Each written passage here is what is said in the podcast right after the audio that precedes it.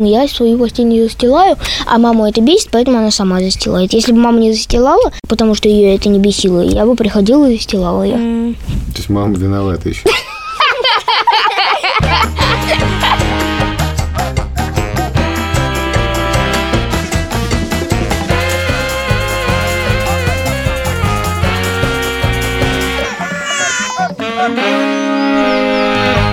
Всем привет, это подкаст «Сперва роди», подкаст, в котором мы не даем советов, обсуждаем родительство, делимся нашими тревогами, рассказываем смешные истории. Меня зовут Юра Сапрыкин, у меня есть ребенок Лев, ему полтора года, и собака Йонси, ей пять лет. Привет, меня зовут Владимир Цибульский, мне 32 года, а моей дочери Соне один год и три месяца, почти что. Привет, меня зовут Александр Борзенко, у меня очень много детей, двое старших — это дети Шуры, они уже взрослые, и еще трое детей. Петя 12, Тише 10, Маня очень скоро будет 8 лет. Блин, довольно быстро справился, смотри, Вован. Пишите нам, пожалуйста, письма на адрес сперва роди собака медуза IO и записывайте аудиосообщения, мы их особенно любим, в телеграм-канал Медуза Loves You. Как раз нам пришло аудиосообщение. Большое спасибо нашей слушательнице Алене. Давайте его послушаем. Привет, меня зовут Алена, и моему Эрику два месяца. Я плохая мать. Я не могу укачать своего ребенка. Все время, когда он не спит, он плачет, истерит. И самое ужасное, что мой муж и моя свекровь могут это сделать в течение пяти секунд, они говорят мне, что нужно подходить к этому с интуицией, что у меня должно возникнуть некое материнское чувство. Я решительно не понимаю. Все технически правильно я делаю, но у меня все равно не выходит появилась ли у вас некая интуиция с появлением детей или не появилась. Мне очень нравятся все подкасты «Медузы», только они мне помогают не заснуть и не унывать. Я когда услышал это сообщение, честно вам скажу, я понял, что реально это просто вылетучивается, выметается из твоей головы, и ты уже особенно не помнишь, как именно там в два месяца что происходило. Но что я помню, что в два месяца у тебя никакой еще интуиции точно совершенно нету. Не знаю там, откуда она взялась у вашего мужа и свекрови, не обесценивая их интуицию, мне кажется, что это довольно странно, потому что ты в два месяца еще вообще ничего не умеешь делать с ребенком, когда ему два месяца, если ты первый ребенок, ну как у меня, например. Ты просто пытаешься, как умеешь его успокоить. У тебя вот эта интуиция появляется только когда ребенок каким-то образом на тебя начинает реагировать, мне кажется. У нас была, ну, прям идентичная ситуация. Это продолжалось типа полгода. Мы начали гуглить, мы стали ходить к врачам, то, что Лева просыпается каждые 20 минут, кричит и так далее.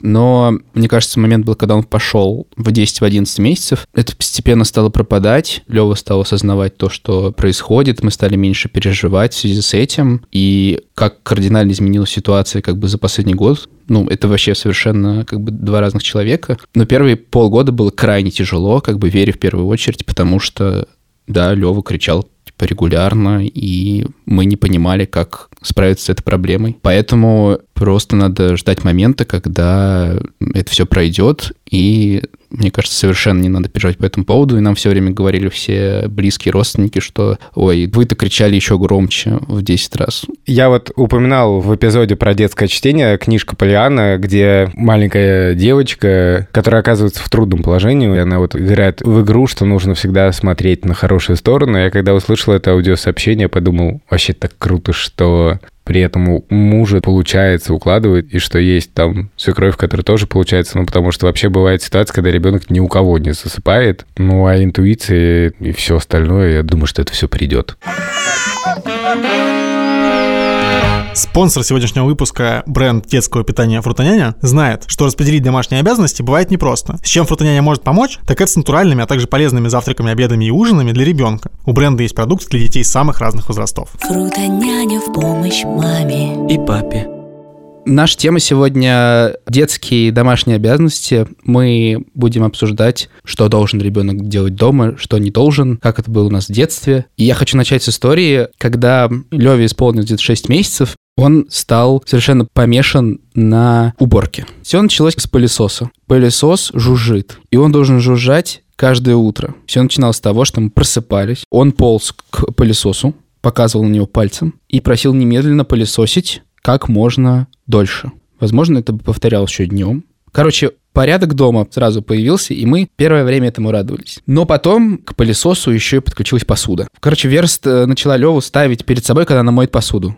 Лева тоже помешался на этом. А у вас нет посудомойки, что ли? Не, у нас нет посудомойки, э, ну, то есть у нас, нас трое, и мне кажется, как бы всегда... Жесть. Слушай, чувак, Да, чувак, нам надо Слушай, ну я поговорить. вот не очень люблю посудомоечные машины, потому что там их надо загружать, разгружать, и мне проще, типа, быстро помыть три тарелки, и все. Мы проходили эту стадию в семье. Ну, у тебя пять детей, а у меня один. Да мы не моем детей в посудомоечной машине. это, это стадия отрицания, да. А следующая стадия — это твоя жизнь делится на до и после. Абсолютно. Честно говоря, мне кажется, мы развелись бы уже с Шмугуном, если бы у нас не было посудомойки. Ты серьезно, да, что ли? посудомоечная машина — краеугольный камень любого брака. Капец. Да. Не знаю, для меня это открытие, честно говоря. Я, честно говоря, удивлен, что в ЗАГСе, когда ты женишься, там говорят всякие хорошие слова тебе, что вы вступаете в новую жизнь, вы там то, вы там все, но не говорят про посудомойку. Но некоторые приносят клятву на посудомоечной машине. Но реально, что сдерживает тебя в браке, это посудомойка. Мы заведем петицию на Change.org о том, чтобы в ЗАГСах обязательно говорили, что людям нужна посудомойка. И после ужина Лева ползал по полу и показывал все время на раковину. Грязные тарелки остались. Ну, как к станку. К станку! И в какой-то момент нас стало это дико бесить, потому что приходилось постоянно мыть посуду. Так как мы с Верой любим иногда, чтобы был беспорядок, скажем так. Лева в армии не будет духом, он сразу станет черпаком, как бы с первого дня. Дедом. Он уже Дедом, дед. Но хорошо, что эти времена прошли, и сейчас Лева помогает нам по дому, особенно там насыпая корм собаке, например. Ну, то есть есть какие-то мелкие вещи, которые он, правда, очень любит делать сам. Круто. Сейчас я понял, что реально Соня тоже делает всякие штуки. Например, Открывает дверь ванной. А там голый папа. это во-первых, а во-вторых, например, она умеет перекладывать вещи. То есть ты можешь положить кучу вещей на полу, и она возьмет и положит в ящик комода. Просто по одной так. Хоп-хоп-хоп. Правда, после этого она может их обратно положить. Ну, в смысле, что ей нравится просто перекладывать. Ну, вовремя выключить надо просто, это обычная Да, штука. да, да, нужно вовремя переключить ее внимание, тогда будет ок. Или она умеет, типа, разбирать чемодан. У тебя стоит чемодан, допустим, с которым ты приехал, и она берет и с него все вытаскивает. Правда, точно так же она действует и с собранным только что чемоданом. Но в целом можно как-то в какое-то русло ее направить все-таки. Это очень интересная штука, потому что то, что ты, Юр, описываешь, и то, что описывает Вован, понятно, что когда у вас маленькие дети, то помощь — это часть игры. И вообще Да. вот это как поделиться или утешить, тоже часть некоторого ритуала и игры. Вот ты в прошлом выпуске рассказывал, что Лева тебя бьет, ты симулируешь как футболист Криштиану. исп- испанского клуба Да, какого-нибудь, да, или португальского. И потом Лева тебя утешает. Это хорошая, мне кажется, игра. У нас такое с готовкой очень рано началось. То есть, когда я готовлю, дети всегда очень интересуются этим процессом, ну и когда Шура тоже. Для меня был важной частью моего родительского опыта, когда я научил детей делать яичницу и омлет. Это не сложно, Тишка. Странно. Вот это зажми, поверни, нажми там другой. Мой папа научил меня делать яичницу. Мы вставали очень-очень рано. Папа обычно брал что-то, что осталось со вчерашнего ужина, например, макароны или картошку, или, внимание, гречку, и просто заливал яйцом. Я так делаю. Да, окей. И обычно, когда ты начинаешь готовить, к тебе подходит кто-нибудь из детей и говорит, а можно тебе помочь? Я, конечно, всегда очень рад, но бывают ситуации, когда проще самому. Но если время позволяет, то я с большим удовольствием даю Мане нож и... э, И бегу. Они сами готовят. Ну, понимаешь, это всегда игра. И на самом деле вот со старшими детьми тоже было так с Ником и с Аней, что мы, например, делали кафе для мамы. Надо завернуть приборы в салфетки, положить их аккуратно около тарелки. Ты можешь приготовить какую угодно простую еду, но она должна выглядеть немножко красиво. И мне кажется, что это очень классно и очень полезно. Но, конечно, это игра. Иногда это реальная помощь, но чаще всего ты должен к этому относиться как к какому-то процессу, который ты тоже контролируешь, и помогаешь справиться с какой-то... Ну, Тиш любит, а, у меня опять ничего не получается, у меня идиотский салат, я вообще ничего не буду делать. Вот, и ты как бы должен вовремя объяснить, что все в порядке, все нормально. Есть готовка просто как процесс. Ну, например, мы в Риге лепили с детьми пельмени. Это очень круто. И вообще любое, что ты можешь делать с тестом, Это супер. Я недавно делал с детьми пиццу, и это было очень смешно, потому что вот у, у нас был эпизод про раздражение на детей. Это было все в одном флаконе. Да, и про обманутое ожидание. У меня выходной день, я буду идеальным родителем. Я сразу сказал Мане, что мы сделаем пиццу, Маня ужасно обрадовалась. И там такой рецепт, там довольно много воды нужно в муку. И ты вываливаешь на стол килограмм муки, и потом добавляешь постепенно около примерно 650 миллилитров воды. И фишка в том, что я бахнул сразу много воды, а Маня уже там все надела фартук. Это очень важная, кстати, часть. У них есть специальные свои фартуки. Колпачки. Колпачки. И они все вот там, Маня надела этот фартук. Я жахнул сразу довольно много воды. И со стола вот эта мутная река, знаешь, такой оползень. Часть мучной горы откалывается мне на колени. И одновременно Маня, о, тесто, запускает туда свои руки, вода еще больше выталкивается из этой муки. Я понимаю, что весь мой величайший план по идеальной пицце сейчас просто растворится, и у меня уже все на штанах, вода на полу. Очень плохой отец. Я такой, мать, не трогай тесто! Все! Но, слава богу, потом мне удалось все это как-то ликвидировать, и мы сделали крутую пиццу. Я сейчас послушал историю Александра Борзенко, и мне очень стало грустно, что я вспомнил свое детство. Я вообще не помню, чтобы я хоть раз, типа, готовил завтрак. Тебе даже не интересно это было в детстве? Это очень странно, но... То есть я не помню, чтобы я там родителям принес завтрак утром. И мне от этого как бы дико грустно. Знаете, какая у меня есть история с детства? Во-первых, начнем с завтрака. Моя бабушка мне купила энциклопедию для маленьких джентльменов. И Вован до сих пор ее придерживается. Хранит под подушкой просто. Наш маленький джентльмен. Ладно, я понимаю, что вы готовы обесценить все, но Прости, пожалуйста. эта книга многое мне дала.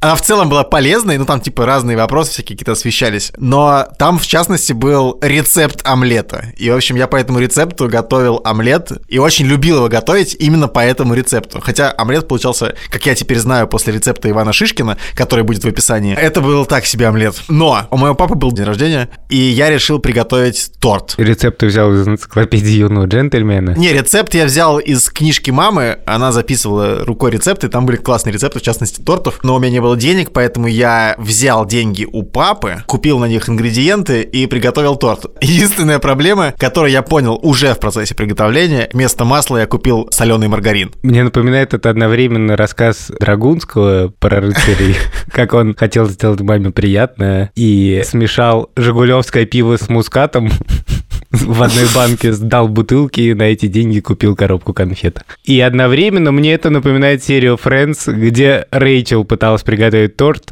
но у нее Да, что-то не так пошло да. с книгой рецептов, и она приготовила торт с мясом.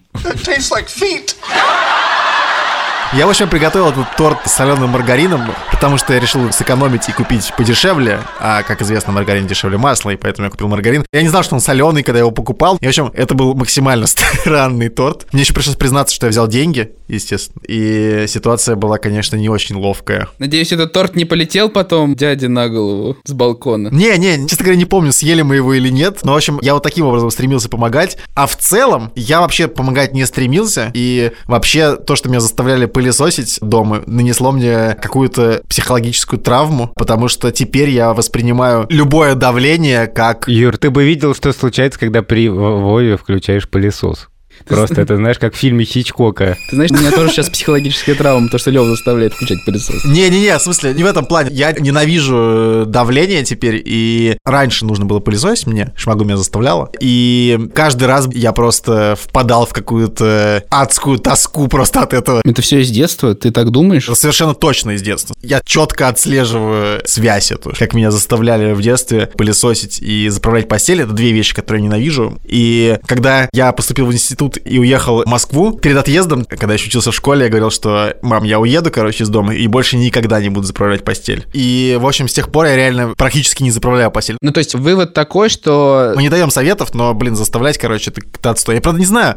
С другой стороны, да, вот у тебя растет ребенок, и тебе нужно, чтобы он заправил свою постель. Что ты будешь делать? На этот вопрос у меня нет ответа. Потому что, ну, в целом, как можно забить, да, типа сказать, типа, блин, пофигу вообще, что он не заправляет постель. Но есть вещи, мне кажется, на которые тебе не пофиг. Борзен, расскажи, пожалуйста, пожалуйста, вот тебе важно, чтобы дети там убирали игрушки какие-нибудь за собой или что-нибудь такое? На самом деле это все огромный вопрос, потому что у меня тысячи развилок. Про заставлять и не заставлять. Я очень хорошо понимаю про мысль, что если все детство заставлять, то потом, когда у человека появляется свобода, он автоматически на все забивает. Я сейчас застилаю постель, и в целом то, каким я был подростком, мне тогда было плевать на порядок. Сейчас мне на это не плевать. Возможно, потому что я постарел.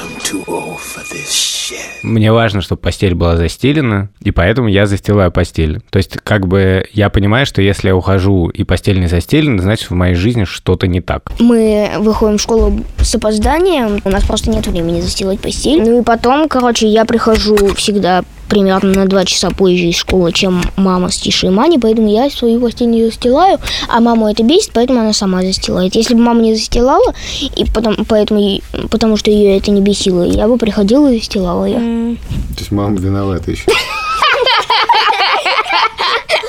Дел по хозяйству бывает столько, что не всегда есть время подумать, что сегодня на обед или ужин. С продуктами фрутоняня дети никогда не останутся голодными. У бренда есть молочные каши, фруктовые, овощные и мясные пюре, а еще соки и десерты. Все для полноценного детского рациона. Фрутоняня в помощь маме И папе. А детям ты застилаешь постель? Детям я не застилаю постель сам обычно, но когда я вижу, что у детей не застелена постель, то я могу им сказать. И угадайте, с трех раз, что они мне отвечают. Время прошло. Ну, пап! Нет, Сам заправь, тебе же нравится? нет. Вован, быстрей! Да не знаю, блин. Мама заправит. Они отвечают. Сейчас. Серьезно, что ли? Я вообще считаю, что нужно посвятить этому слову спецвыпуск подкаста «Сперва ради». В смысле, ты имеешь в виду слово «сейчас» или «сейчас»? У меня есть целый маленький язык сейчас. Сейчас. У меня это значит то, что я это прямо сейчас сделаю. Э, Быстро сказать сейчас – это вопрос. Типа прямо сейчас или можно попозже? А просто сейчас. Это значит можно еще чуть-чуть. Это слово произносится в, миллионе разных вариантов, и оно часто очень приводит к конфликтам. И я несколько раз детям уже напрямую говорил, что я ненавижу это слово. На что они мне, конечно, говорят, ты сам всегда так говоришь, что правда. А ты говоришь нет не сейчас, а сейчас. Нет, Борзен говорит «сейчас» я сказал. Да, вот так. И ты прекрасно знаешь, что это сейчас может означать через минуту, но, скорее всего, это просто форма «нет». Потому что если ребенок играет в Майнкрафт, ты говоришь, чувак, тебе нужно поиграть на виолончели, и он тебе говорит «сейчас», то это просто... И создает в Майнкрафте это, виолончель. это лечение симптомов. И симптом это ты. Я вчера укладывал детей спать. И уже дети в пижамах. И я говорю, все, пора спать. Сейчас. И каждый из трех детей чем-то занимается. Тиша пытается идеально убрать железного человека в коробочку. Петя почему-то вдруг занимается лего. По-моему, только Маня единственная легла. И с Петей с Тишей происходят одинаковые диалоги. Иди спать. Сейчас. Сейчас. Сейчас. И в результате это доходит до какого-то скандала. Когда я говорю, что я ненавижу это слово, что быстро идите, что просто... а. Иногда дети отзывчивы в этом плане. Мне кажется, что тут есть еще один важный вопрос. То, как ты относишься к домашним обязанностям для детей, это система или что-то спорадическое, спонтанное. Вот у нас в детстве это было больше похоже на систему. Вот, например, у моих старших брата и сестры я знал, вот прям у меня есть детское воспоминание, что они по определенным дням мыли посуду. Или они как-то меняли, что один после завтрака, другой после обеда. А мой брат Андрей мне сейчас мама рассказывал перед выпуском, что он каждую субботу ездил на рынок. Это была система. Ты понимал, чего тебе ждать от этого дня. А в нашей семье так не заведено. К сожалению, значительную часть обязанностей выполняет Шура, и я пытаюсь это механически сломать. Например, из-за того, что я ухожу в редакцию утром, я себе придумал такую задачу, что я всегда буду разгружать посудомоечную машину утром. Я пытаюсь это сломать, потому что это неправильный баланс. Не может быть для меня такого, что я помогаю Шуре. Я, в принципе, полноценный участник этой артели семейной. И это наши общие обязанности. А не то, что это Шура, а я могу помочь, а могу не помочь. И в идеале, мне кажется, что дети тоже могли бы относиться к этому как к своему вкладу, а не как к чему-то, что вот все-таки родители заставили. Но как дойти до этого идеала, я не очень понимаю. Думаю, что вот этот игровой механизм, он один из лучших. Ну, потому что это может, в принципе, доставлять удовольствие. Но маленький нюанс состоит в том, что приготовить лазанью – это очевидное удовольствие, а вымыть посуду это не очевидное. Шура вот сейчас начала требовать от детей, чтобы они свою посуду после еды относили в посудомоечную машину когда я выпью несколько бокалов вина, у меня немножко наступает момент, когда мне начинает очень сильно напрягать посуда, пятна на столе, и мне огромное удовольствие приносит мыть посуду, когда я выпью. Не хочешь в гости? С удовольствием да. зайду. У меня есть бутылочка бургундского. Если я прибухну, единственное, что я хочу, это прибухнуть. А если говорить про порядок, дежурство и прочее, мне кажется, у нас точно никогда такого не будет, потому что у нас как бы есть привычка жить и не загадывать, то есть мы как бы живем... Как с... птицы небесные. Да, да, живем сегодняшним днем, как бы, и как будет, так оно и пусть и будет. Единственное, что я помню, что я как-то пытался в детстве с папой придумать себе завтраки. Я составил меню каждый день, что мы будем завтракать. И это работало, типа, примерно две недели. И представить, что я каждую субботу куда-то еду и зачем-то я вообще не могу такого. Ну, то есть, как бы есть единственный ритуал, там, выйти с собакой, например, утром и вечером. И, возможно, я бы хотел приучить Леву к этому. Ну, потому что от этого удовольствие получать, а не что, типа, боль. Я очень хорошо понимаю, на самом деле, некоторое легкое презрение к режиму, да, вот к спискам. И эстетически, стилистически, я понимаю, что это неприятно. И я всегда, мы с Шурой тоже говорили, ну, это какой-то пионер-лагерь, мы не будем. Ну да, это, конечно, пионерлагерь, но только часто так оказывается, что все стилистически очень хорошо, но 80% работы ложится на шур. Мне иногда кажется, что, может быть, конечно, все это в систему зарядить все равно не получится, это действительно не очень приятно, но какой-то компромисс было бы классно найти. Я могу сказать, почему мне вообще это кажется все-таки важным, угу. чтобы дети что-то делали по дому. Именно потому, чтобы у них не было ложного ощущения, что какие-то такие вещи бытовые делают делают сами по себе, что обед сам готовится, и посуда сама моется и так далее, потому что у меня в детстве, мне кажется, такое было. У меня тоже было. Я приходил, мама я... как бы убирала к нашему приезду, да. приходу из школы идеально дом, и как она мне сейчас говорила по телефону, у нее была такая идея, что если мы будем видеть в доме порядок, мы будем считать это нормой. А есть какая-то разница между бытовыми обязанностями, например, Мани и Тише? Мне очень интересно, что Вован думает. Вован, скажи, что ты будешь просить делать Соню? Будешь ли ты что-то ее просить делать? Как бы стереотипы не работают, мне кажется, к мальчикам все равно проще что-то попросить сделать, чем Нет, девочек. это абсолютно не так. Я просто пытаюсь понять, что для меня принципиально важно, чтобы она делала, и вот я сейчас не нахожу этого ответа, потому что сейчас же мы все делаем сами, пока Соня не может ничего делать, и в целом все нас устраивает. Но, опять же, оглядываясь назад, мне кажется, все-таки здесь реально важен наш опыт детский, и вот сейчас я понимаю, что, например, в детстве мне нужно все время было ездить с бабушкой на дачу. Я просто ненавидел ездить на дачу. А теперь мне немножко стыдно за то, что я недостаточно ей помогал. То есть теперь на меня вот этот детский опыт влияет таким образом, что я типа там что-то не делал, и теперь мне от этого немного грустно. Поэтому неизвестно, как в итоге что отразится на детях. Бывает и такой подход. Окей, дети это дети, давайте не будем их парить домашними обязанностями, давайте это больше сделаем сами. А дети, когда вырастут, и когда у них появится своя зона ответственности какая-то, и там они будут жить отдельно, то они будут сами поддерживать порядок и потихонечку как-то этому учиться, потому что я на самом деле не считаю, что если вот там детей не заставлять убирать, то во взрослом возрасте они не поймут, что если от рубашки плохо пахнет, то и бог с ним. Я натыкаюсь часто на списки, что должен уметь делать ребенок к конкретному возрасту. Может, мы сейчас затестим на Итак. одном из пятерых детей Борзена? Давай, давай. Какой возраст ты выбираешь? Ну, давай 12. Быть в состоянии взять на себя обязанности лидера вне дома. Пим. Отлично. Помогать уложить спать маленьких братьев и сестер. Пип-пип. Самостоятельно выполнять свои дела. Пим. Косить газон. Пип-пип. Помогать отцу в строительстве.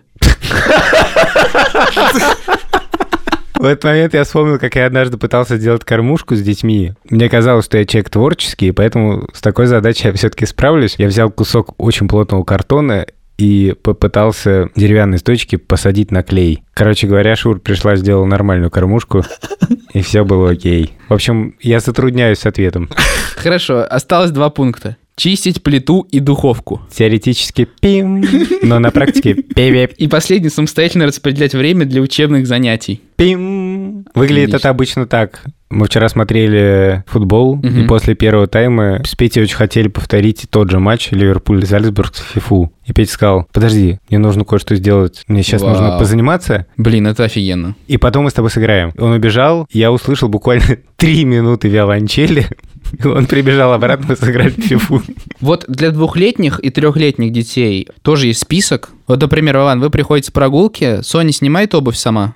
Ну или она, она сразу бежит куда-нибудь топтаться или ждет пока... Нет, Соня тусит в коридоре обычно, ну, в- Ну, ждет, то есть. при входе. Ну да, да, нет, в смысле, она, не, она может пойти, но обычно не идет. Я не знаю, честно говоря, чего это зависит. Типа, знает она, что ей нужно снять обувь или просто ей не хочется. Сама, конечно, она не снимает еще никакую обувь. Не, она может ее снимать, но тогда, когда не нужно это делать. А игрушки собирать? Игрушки она может собирать, но не для того, чтобы они были собраны. И напоминаем, что спонсор сегодняшнего выпуска – бренд детского питания «Фрутоняня». Помогая мамам и папам, «Фрутоняня» готовит натуральное и вкусное питание для детей. И что приятно, после еды не нужно мыть посуду. Фрутоняня в помощь маме. И папе. Это был подкаст «Сперва ради». Меня зовут Александр Борзенко. Меня зовут Юра Сапрыкин. А меня зовут Владимир Цибульский. Мы хотели бы сказать большое спасибо нашему любимому саунд-дизайнеру Ильдару Фатахову и нашему продюсеру Анне Чесовой. Также не забывайте подписываться на другие подкасты «Медузы», например, «Зентали Гильденстерн» про русский язык, а также подкаст «Калькулятор» — экономический подкаст про финансовую грамотность. Пока! Пока. Пока. Блин, да что за хрень? Давай ты реально. начинай. Нет, нет, нет, ты начинай. Нет, нет, нет. Привет, меня зовут Александр Борзенко. Это подкаст «Сперва ради». Скажи, куда нужно писать письма. Борзен, просто скажи, да, письма пишите на адрес борзенко собака hotmail.com Чтобы все поняли, какой ты дед. Да нормально ты сказал свое Нет, не нормально, то, Борзен. что я не сказал про детей, а вы сказали, Вован. Я не сказал про своих детей. Детки, детки мои детки. Чрец, пожалуйста, не трогай стойку, это потом дико шумит. Он тебя трогает? Под столом? Он трогает стойку от микрофона. Хорошо, Борзен, давай, господи. Если бы это было танго, то ты бы был ведущим. Я следую за тобой. Не могу больше.